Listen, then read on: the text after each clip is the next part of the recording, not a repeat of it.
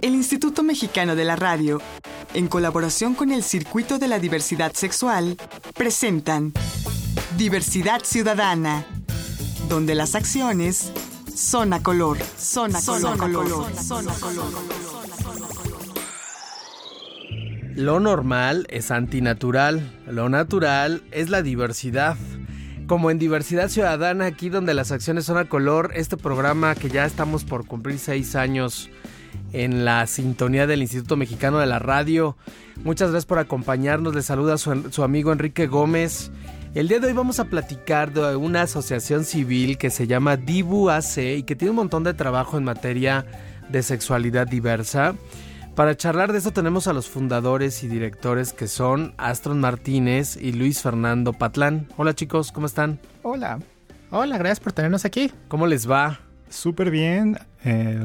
Con mucho trabajo, muchos proyectos en pie y planeando. Oye, y, y, quiero entrar con el tema de sus nombres. A ver, Astron. ¿Qué es Astron? ¿Qué significa Astron? Ay, pues bueno, te comentaba que mi papá, eh, él es de esta zona de Oaxaca donde existen los muches. Pues tenemos muchísimo de los muches, se ha hablado mucho de los muches, este tercer sexo que hay en la región del Istmo él habla zapoteco, entonces dijo, pues bueno, voy a meter un poco de esto en el nombre de mi hijo y es de ahí que surge Astron, ¿no? ¿Y qué significa? Ay, como todo en zapoteco tiene traducciones como bien diferentes y bien raras. De hecho, eh, tenía un ejemplo precioso que eh, Vinici Caru, por ejemplo, Ajá. es una traducción que lo hemos escuchado mucho en canciones, por ejemplo, también de Oaxaca, pero su traducción exacta pues no existe al español. Entonces Astron se equivaldría a algo como energía, algo relativo a las estrellas también. Ok. ¿Y tú, Luis Fernando Patlán? Sí. ¿Ese apellido de dónde es? No estoy seguro exactamente, porque mi familia es como de varias generaciones aquí de la ciudad. Ah, ok. Pero me imagino que debe ser de algún. Pero sí es algo prehispánico también. Tiene el nombre de. Como que tiene esa entonación. Oigan, y a ver, ustedes fundaron Dibu AC. Uh -huh. eh, ¿A qué se dedica esta asociación civil? Ah, pues mira, la asociación que tenemos tiene varios puntos de trabajo. Los más importantes es que manejamos la diversidad sexual, el género, la cultura y la divulgación de la ciencia mediante diferentes estrategias. Ok, ¿y cuáles son esas estrategias, Astrón? Ay, pues bueno, eh, a nosotros nos encanta mucho el teatro y las artes. Sí. Eh, yo estudié un poco de divulgación de la ciencia, entonces vimos que el teatro es como bien eficiente para promover toda esta clase de temas, para que a la gente se le quede bien pegado y pues en efecto replique todo esto que aprende, lo internalice, no nada más lo sepa de forma teórica. Claro, sino que lo haga suyo, que se apropie de la información, ¿no? Justamente, Fer estudió derechos humanos, entonces él agarra todas estas técnicas de derechos humanos y las intentamos implementar a través de diferentes técnicas, a talleres. Ver, Fer, eh, ¿Estudiaste derechos humanos? ¿Dónde? Ah, en la escuela de Fray Francisco Vitoria, que está ahí por Universidad, por Copilco. Ellos tienen un programa que es un diplomado para promotores y o defensores de derechos humanos, que está enfocado más hacia gente joven. Ok. Porque usualmente los otros diplomados son pero ya para gente con maestría o doctorado y tienen una visión más como institucional. Sí. Y este es más como a calle, que es mucho lo que hacemos nosotros. O sea, digamos que lo tuyo es como desde la sociedad civil. Exactamente. Desde la ciudadanía, ¿no? ¿Y tú, Astron, cuál es tu formación? Ah, bueno, yo estudié medicina y estudié química y soy súper ñoño. Eh, de hecho, representé a México en la 40 Olimpiada Internacional de Química. Me tocó ir a Hungría a participar allá con ciencia, pero típicamente tenía que llevar algo de jotería. Entonces, Ajá. pues ahí me verán en algunas fotos igual con mi guayabera y unas cosas como muy oaxaqueñas, mi rebozo así precioso. Oye, ¿y ustedes qué, qué decisión tan importante en sus vidas tomaron de dedicarse a, a, promover los derechos de las personas de la diversidad sexual desde sus ámbitos, desde sus ramas? ¿Cómo, ¿Cómo nació la idea de formar esta asociación civil y cuándo? Pues mira, primero empezó porque nosotros coincidimos en un colectivo que existía, técnicamente aún existe, en la UNAM, que se llamaba Udiversidad. Que la idea más que nada, si bien tenía una parte de activismo, era más como para conocer gente, intercambiar ideas y todo esto. Y lo que veíamos, no solo ahí, sino que en el activismo en general, es que el activismo como que tenía una índole muy repetitiva, como que era mucha gente haciendo las mismas estrategias una y otra y otra vez. Y realmente, aunque hacía incidencia, sentíamos que no era la suficiente o no era en las áreas de oportunidad que estaban presentes.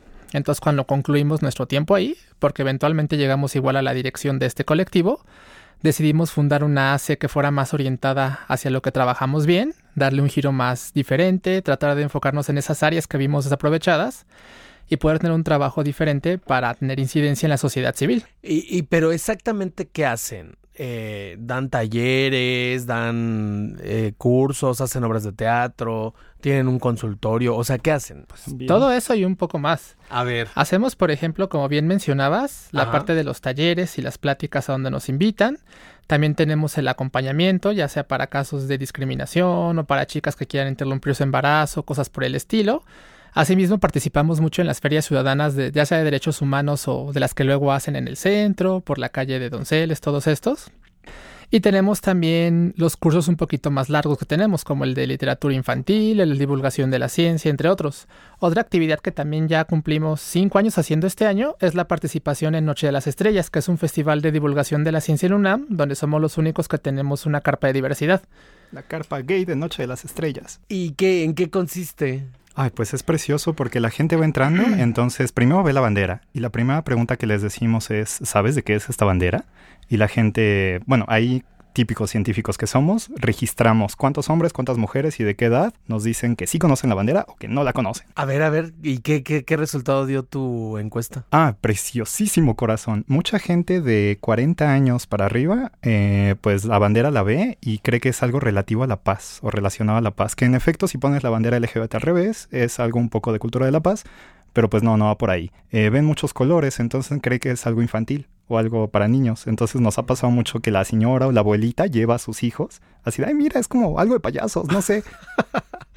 Entonces ahí agarramos, aprovechamos para tener como el público cautivo, entonces la gente se acerca y les empezamos a hablar de, bueno, mira, ¿cuántos científicos conoces que hayan sido gays? Y les hablamos siempre de un científico gay cada año diferente. Por ejemplo, esta vez hablamos de Sally Ride, que fue la primera mujer en el espacio abiertamente lesbiana.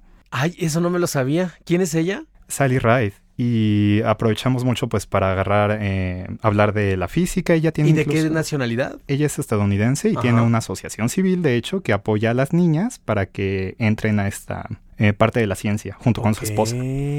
Entonces, pues hablamos de ella, eh, nuestro mítico y santo mártir homosexual Alan Turing, que amamos tanto, el padre de la computación moderna. Y bueno, lo que también podríamos mencionar es que algo que notábamos es dentro del activismo de la diversidad sexual, como que el enfoque era muy sociológico, muy antropológico, muy psicología es lo más cercano que tiene la ciencia.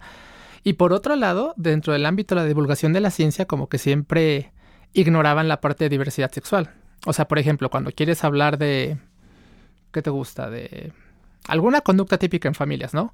Siempre ponían la misma familia de mamá y papá, mamá y papá. Nunca ponían a dos hombres o a dos mujeres o algo así. Entonces veíamos como estas, tenemos este dicho de sinergia de que queremos llevar ciencia al ámbito de diversidad sexual y queremos llevar diversidad sexual al ámbito de ciencia. Ok, a ver si estoy entendiendo bien. Entonces, desde su perspectiva, eh, ustedes percibían que el activismo de diversidad sexual en México era demasiado técnico con muy con mercados o con direcciones muy específicas que no todo mundo entendía. Lo que hace falta es bajarlo a la calle. Exacto, aterrizarlo al, al populis, ¿no? Era lo que Totalmente, al vulgo. De ahí que somos divulgadores. Claro, por un lado.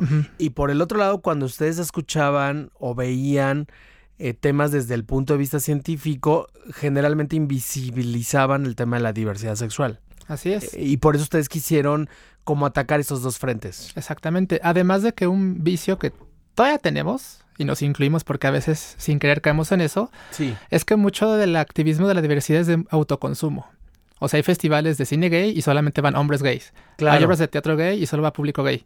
¿Y por qué? Porque es un tema, a veces se ve un tema como muy de nicho. Y, bueno, tú dices, a ver, este tema no quiero que lo haga gente gay porque los gays ya lo saben. Necesito que se abra, ¿no? Exactamente. Bueno, déjenme les presumo un poco que es como este programa de radio, porque este programa de radio va dirigido a la sociedad en general a toda aquella persona que prende el radio y escucha la barra de la estación, que además es muy buena, les invito a que la escuchen. Toda la estación tiene una programación de muy buen nivel.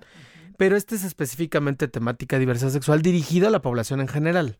No es lo mismo dirigirte a todo mundo que nada más a puros gays A o lesbianas. ¿no? Oye, Astron, oye, Luis Fernando, déjenme hacer una pausa, no me voy a tardar nada.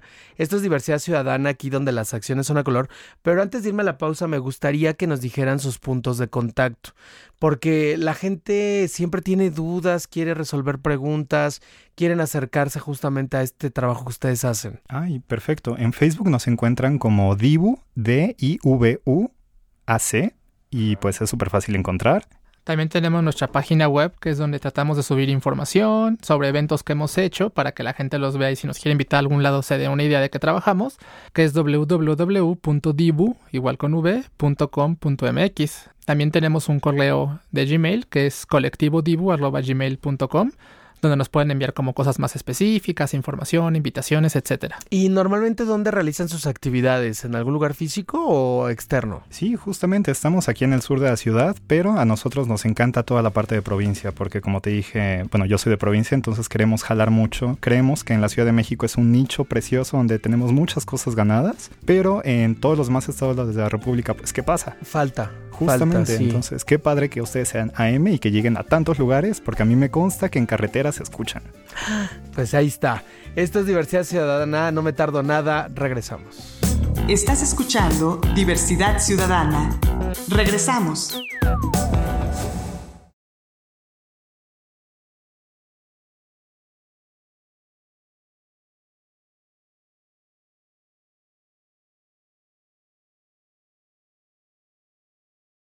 Estás escuchando Diversidad Ciudadana. Continuamos. La recomendación. La recomendación. La recomendación. Y en la recomendación les voy a preguntar, chicos, que nos digan qué nos van a sugerir el día de hoy. A ver, Astron Martínez. Ay, pues bueno, el 17 de junio todavía hay tiempo para que vayan eh, haciendo espacio. Tenemos o tienen eh, Archivos y Memorias Diversas, una asociación con la que trabajamos muchísimo, de Alonso Hernández, que seguramente conocen, el Jotitour. El Jotitour es un tour cultural que se da en la Ciudad de México, en el centro de la Ciudad de México, y pueden ver todos eh, los pasajes históricos relacionados con el movimiento LGBT incluidos algunos científicos. Alonso nos permitió hacer la reseña de una parte que es de Humboldt, nuestro científico gay por también antonomasia, y pues está muy padre. Ok, a ver, Luis Fernando. Y bueno, nuestro próximo evento va a ser el 19 de junio, que es martes, que estaremos en los martes del taller que está en Bodas en Tinta, donde tendremos una mesa redonda sobre 40 años del movimiento de la diversidad en México, que se va a llamar Y sin embargo se mueve, como Ahí la referencia acá. Pues ahí están las recomendaciones. Ya regresamos a Diversidad Ciudadana, aquí donde las acciones son a color. Les saluda Enrique Gómez y tenemos aquí en cabina a los fundadores y directores de Dibu AC, Astron Martínez y Luis Fernando Patlán. ¿Patlán o Patlán? Pues ya ves que como en las actas de nacimiento nunca ponen acentos, ok, Patlán. técnicamente siempre le he pronunciado como Patlán, pero debería llevar acento para ser Patlán. Sí, Sin claro. él sería Patlán. Pero, Sí, porque es una palabra aguda. Pero pues fluye. Mira, oye, y, y me entró muchísima curiosidad hace rato cuando hablaban de, de tanta gente que se dedica a la ciencia y que fueron gays y lesbianas. Oh, sí. A ver, denos nombres, porque hace falta visibilizarlos. Pues mira, justamente una de nuestras líneas de trabajo, tanto a corto como a largo plazo, es eso, es visibilizar a la gente de la diversidad que existió y en su momento no podía ser visible. Y entonces ahorita estamos rescatando, porque sin ir más lejos, en México tenemos dos casos bien emblemáticos. A tenemos ver. a Sor Juana y tenemos a Frida Kahlo. Claro. Pero ¿qué pasa con Sor Juana? Mucha, a pesar de que se ven todas las preparatorias, si no es que secundarias del país, ¿cuántos profesores les dicen que ella tenía como esta relación amorosa lésbica con la virreina? Y tenemos a Frida Kahlo, que salvo esa película que existe, del 2004 me parece, también mucha gente lo ubica muchísimo por sus pinturas, por su arte. Cuando trabajamos en por la... su drama, por que su tuvo una drama. vida muy dramática. De hecho, eh, trabajando en la promoción de lectura infantil, usualmente las mamás y papás buscan mucho libros de Frida Kahlo para niños porque lo ven así como súper emblemático, pero ¿cuántos saben de su bisexualidad? Casi O- nadie. O, o lo saben, pero no lo, no lo subrayan, no lo toman en cuenta, ¿no? Es algo que, qué bueno que mencionas, porque nosotros decimos que lo mencionan como para cumplir con esa cuota, pero no lo muestran. Claro, que no es lo mismo. No es Exacto. lo mismo. Hay un ejemplo muy bueno porque mencionábamos a Alan Turing hace un momento Y Alan Turing tuvo esta película que se hizo en 2015, si no me equivoco, que es el Código Enigma, donde se le trata su vida porque él tuvo un papel muy importante en la Segunda Guerra Mundial. Sin embargo, caen en este vicio que pasa mucho cuando heterosexuales hablan de gente homosexual o bisexual que te platican que es gay, pero jamás te lo muestran todo es hablado, todo es comentado y ya. Y nosotros creemos, bueno, lo sabemos por divulgación de la ciencia, lo que más impacta es ver, no que te lo digan. Por supuesto, y además si es eh, parte del contexto de, del descubrimiento o de los avances de esta persona, pues vale la pena resaltarlo, ¿no? Totalmente. Eh, también tenemos el caso de Arthur Eddington. Arthur Eddington eh, trabajó con Einstein eh, Einstein era teórico finalmente, entonces sus bellas teorías iban a ser y seguir siendo teorías en un pizarrón olvidadas. Si alguien no lo mostraba, si alguien no lo hacía experimentalmente, pues nadie nunca le iba a poner caso a Einstein. Entonces Eddington fue el que hizo la primera medición, él era gay y pues bueno, algo como tan importante como Einstein tiene que ver mucho con lo LGBT. Y, ¿Y hay eh, bibliografía o fundamento de la orientación sexual de, estas personas que ustedes están mencionando? Por supuesto, tenemos cartas, se tienen como muchas pruebas, incluso para Sor Juana, que no podemos... Bueno, tenemos el famosísimo libro de Octavio Paz, Las trampas de la fe. Claro. Pero en Sor Juana, él siempre dice, a lo mucho yo puedo decir que era bisexual, yo no puedo decir que era lesbiana pero al menos era bisexual. No, no, bueno, pero, pero basta leer lo que escribió para darte cuenta que era completamente lesbiana, ¿no? Justo. Y nosotros como científicos queremos que nos den permiso de encontrar la cuarta vértebra lumbar de Sor Juana, que ya encontraron sus huesitos. Ahí podríamos ver y tener más o menos una idea de si era lesbiana o no era lesbiana. Porque en la cuarta vértebra lumbar hay unos núcleos eh, dimórficos que las lesbianas tienen un poco más grande. Obviamente esto nada más nos da un porcentaje de certeza, pero aún así son estas certezas que a la gente de ciencias exactas nos encantan. Sí, que nos lleva a otra... A ver, a ver, a ver, pero, pero, pero ¿y, esta, esto de dónde salió? ¿Esto de la vértebra? ¿Quién nos Eso nos lleva justo a otro punto que trabajamos en Dibu, que a veces chocamos con el activismo más tradicional, que es que tenemos una serie de charlas y talleres donde explicamos el origen biológico de la homosexualidad, bisexualidad, transexualidad. Y ahí entramos en debate porque lo cierto es que por muchos años ese origen biológico se usó pero como algo patológico, cuando se veía como enfermedad. Y nosotros siempre usamos el símil con los zurdos, de bueno, los zurdos nacen así porque tienen una biología diferente y no ves a ninguna persona zurda diciendo que por eso lo quieren patologizar, a pesar de que en su momento fueron patologizados. Totalmente. Hay que perderle el miedo a la palabra patologizar. Ha habido tantas investigaciones, ha habido tantas cosas que nosotros podemos hacer y podemos divulgar y no tiene por qué ser necesariamente malo. Son parte de ti, punto, ¿no? Es una identidad. Además de que ayuda mucho porque ahorita otros compañeros activistas, también nosotros, aunque en menor medida, están trabajando mucho en esto contra las terapias de conversión, que son esta gente así como alcohólicos anónimos, pero que promete curar a la gente de ser homosexual, lesbiana, etcétera.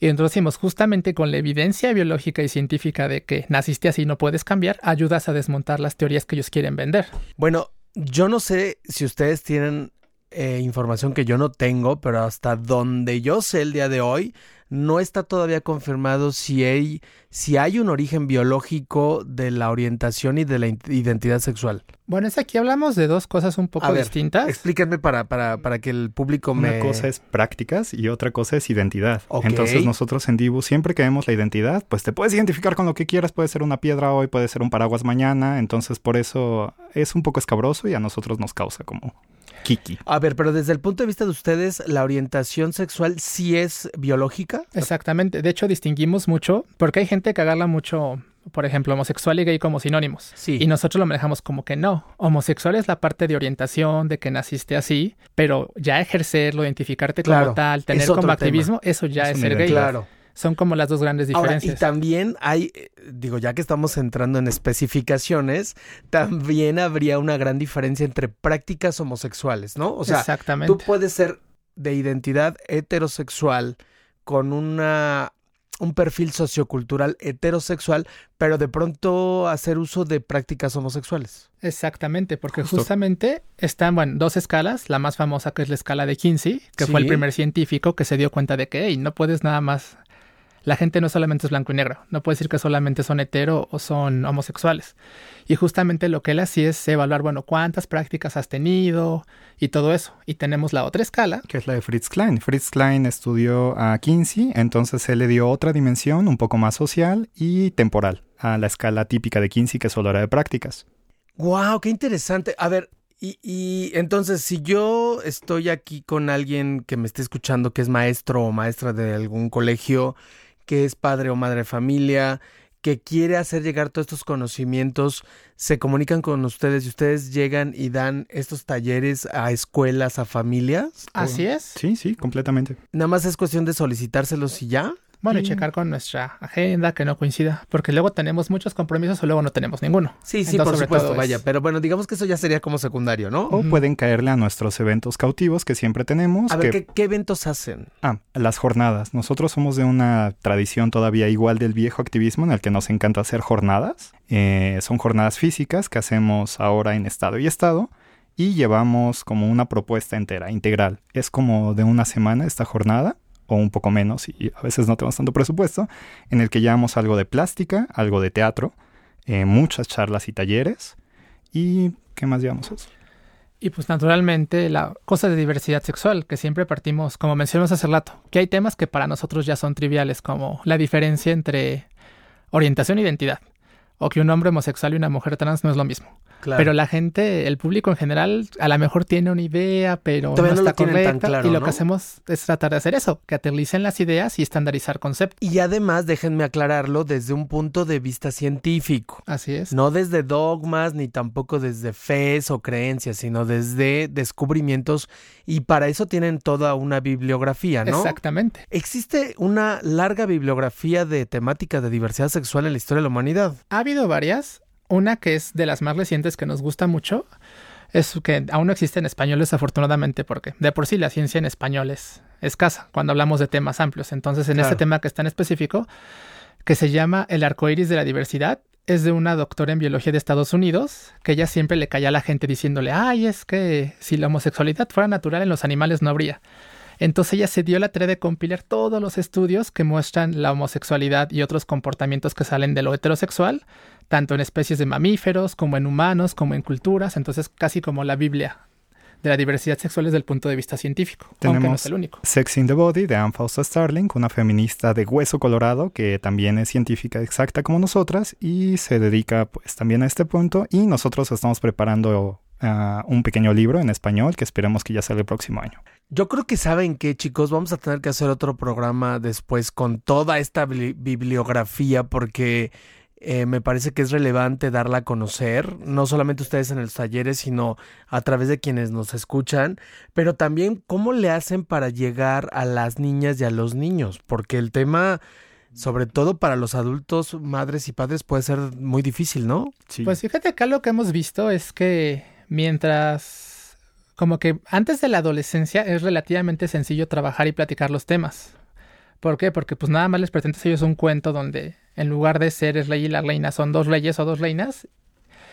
Y cuando son pequeñas no, como que no brincan, por así no decirlo. traen todo este prejuicio. Exactamente. Aún no han construido estas ideas de que lo que es y lo que no debe ser, la heteronorma, sino que ellos lo ven como pues gente y ya. ¿Qué te parece si me lo dejas para el próximo programa y lo abundamos? ¿Les parece? Súper. Bueno, ellos son Luis Fernando Patlán y Aston Martínez de Dibu AC. Yo soy Enrique Gómez. Y esto es Diversidad Ciudadana aquí donde las acciones son a color. Les espero en la próxima. Agradecemos la colaboración de Canal G.tv y Foro NH.com. Diversidad Ciudadana, una producción del Instituto Mexicano de la Radio en colaboración con el Circuito de la Diversidad Sexual. Diversidad Ciudadana, donde las acciones son a color. Son a color. Son a color. Son a color.